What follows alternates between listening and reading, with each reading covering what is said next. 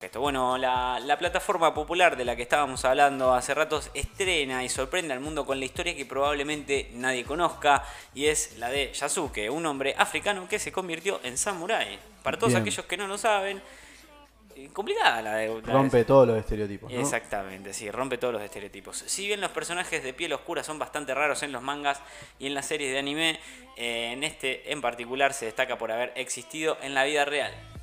Hay prueba, ¿eh? Hay Bien. prueba. Yasuke no Me, solamente... me quedaba más con la historia de la vida real más que con la serie, pero bueno, lo de la serie viene a colación.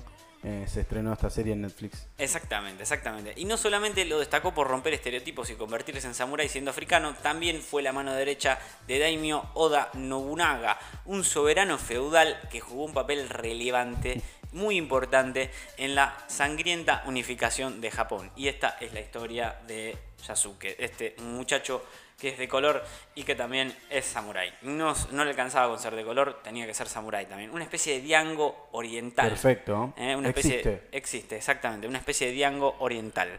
Y esto es una excepción al hermetismo japonés. Del que todos hablan de que no, los japoneses son una cultura reserrada. Una, una gran excepción, sí. Es una excepción, Sí, digamos. vaya si la hay. Eh, sí, por supuesto. Bueno, Estados Unidos produjo varias películas en las que los occidentales crean lazos y aprenden artes marciales típicas japonesas. Poco eh, se muestra de los personajes de piel oscura como protagonistas, pero esto no necesariamente sea una manifestación de racismo.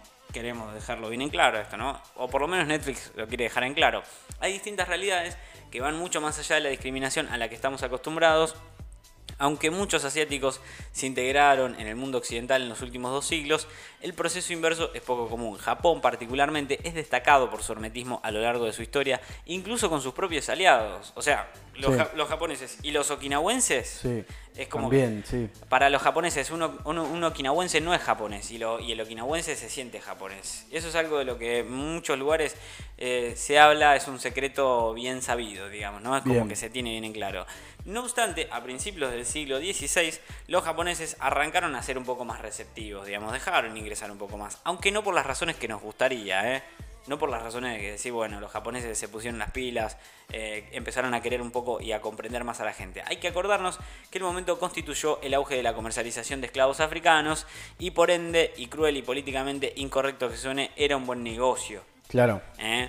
Para ese entonces los esclavos llegaban al país asiático llevados por los misioneros jesuitas portugueses, ¿eh? que fue bajo esta dinámica que llegó Yasuke, un esclavo procedente de Mozambique, probablemente sin pensar que se iba a terminar convirtiendo en samurái.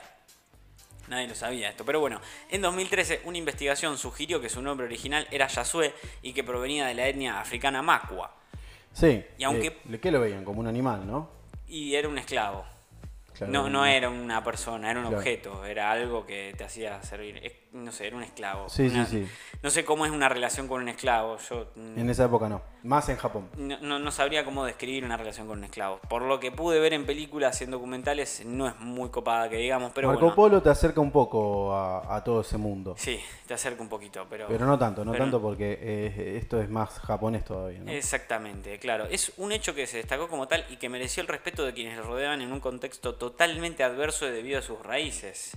En- eh, bueno, y acá está el encuentro con Oda Nobunaga, eh, probablemente que fue el padre Organtín, eh, jefe de la generación de jesuitas, que presentó el esclavo a Oda Nobunaga, un poderoso daimyo que quedó sorprendido al ver el color de piel de Claro. Yasuke, ¿eh? o de Yasue, bueno, vaya a saber el nombre. Se presume que Yasuke fue el primer africano de piel oscura en, el, en que el prócer japonés había visto en toda su vida. No había visto uno en toda su vida. Entonces, totalmente escéptico, pidió que lo desvistieran hasta la cintura y frotaran su piel para cerciorarse de que su color de piel, mucho más oscuro de lo que está acostumbrado a ver, era natural. O sea, lo, lo- Sí, sí, sí. pidió que lo esponjeen. Claro, que lo limpien. A lo- Dijo, no, este está pintado, no puede Claro, ser. claro. Está camuflado. Quizá piensa, qui- a lo mejor pensó que lo habían Pero pintado. aparte pensá, otro idioma, Claro. otra lengua. O- y, la morfología totalmente Sí, sí. distinta, los ojos Sí, distintos, la- los labios distintos, lo- la, la musculatura distinta, todo. Eh, bueno, y pe- se pensaba que le, habían est- que le estaban haciendo una, una broma, se pensaba que le estaban, lo estaban curtiendo, ¿no? Entonces agarró dijo, no, despíntenlo. Y bueno, después de esto quedó convencido de la originalidad del cuerpo imponente del esclavo de 1,88m de altura, claro, Claro. japoneses todos cortos como yo, la aceptación cambió a fascinación cuando notó que hablaba también algo de japonés. Yasuke también hablaba un Ah, poco japonés. Bueno. Ah, increíble. Además, era tan fuerte como un toro, siendo más precisos, tan fuerte como 10 guerreros japoneses, Yasuke. Mira vos. Sí, un metro ochenta y ocho, puro músculo. Y sí, con semejantes atributos, eh, Nobunaga no lo pensó demasiado y lo convirtió Era en su un éxito de la genética. Y sí, un éxito de la genética. Eh, lo convirtió en su guardaespaldas personal.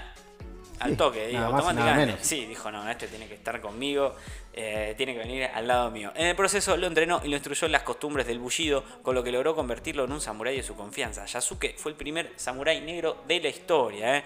Eh, y pudo haber sido el único criado no japonés que Nobunaga tuviera a su servicio, lo que de cierta forma es una prueba de la confianza que le tenía.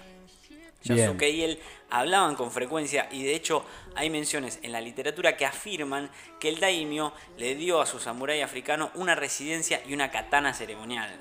Y eso es un acto de honor magnánimo, digamos, algo increíblemente Tiene una grande. escultura de tamaño humano. Exactamente. Tiene claro. una escultura. Hay ¿eh? una escultura de, de- Sí. de ese- de su tamaño humano. Sí. Durante el servicio en Nobunaga, Yasuke tuvo la oportunidad de viajar a su lado, participar en batallas y de contactar con otros grandes personajes políticos de la época.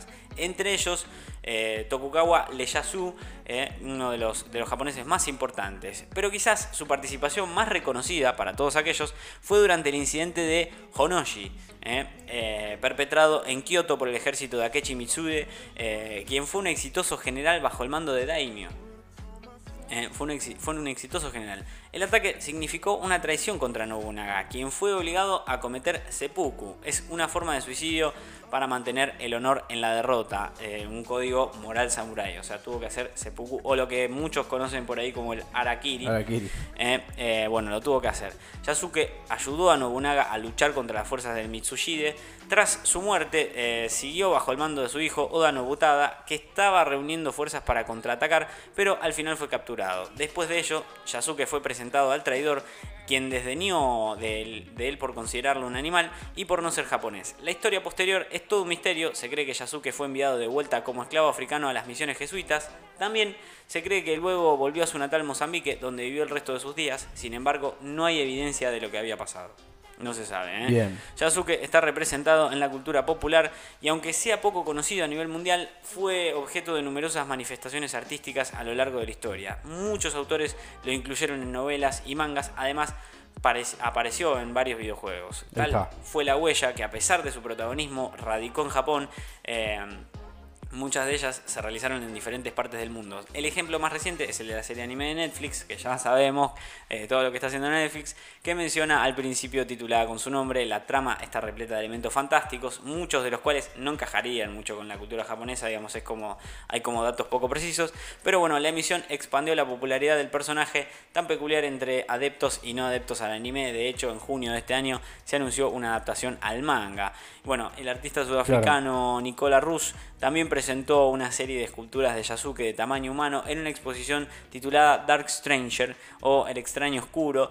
Claro está, pero bueno, sus trabajos no necesariamente reflejan la imagen más real del samurái, pero están basadas en la escasa información que hay sobre su idiosincrasia, que estamos hablando de la idiosincrasia de Yasuke, quien inspiró este personaje para muchos, eh, para muchos historiadores, para mucha gente que estaba alrededor. Además, Chadwick Boseman, nada más y nada menos reconocido. ¿eh? por protagonizar la, la- la película Black Panther de Marvel, iba a encarnar a Yasuke en una versión cinematográfica sobre el único samurái africano. Lamentablemente, el fallecimiento en 2020 detuvo el proyecto. Pero bueno, para aquellos que ya no lo saben, esta es la historia del esclavo africano que se volvió samurái. Estamos hablando de Yasuke, que pronto va a estrenar en Netflix. Bien, esto fue todo por hoy en cuestiones de Netflix, ¿no es cierto? Cuestiones netflixeras, eh, o, o si las hay, ahí terminamos eh, con esta situación de Yasuke y hablamos Sí. eh, bastante largo y tendido sobre lo que sucede con Netflix. Bien, vamos a un corte, cortecito pequeño, vamos a una tanda, ¿vale? Y volvemos en un ratito.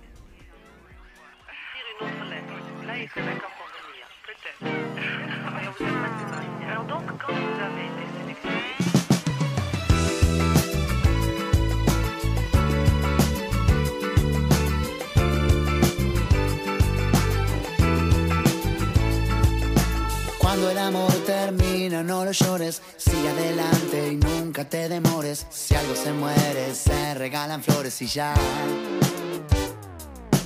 Antes que este hubo otros amores, unos iguales, mejores o peores. Pero si el fuego se apaga, ceniza serás.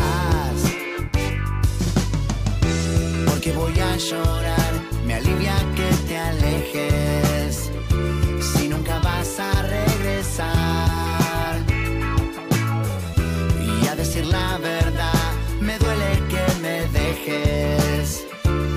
me dejes.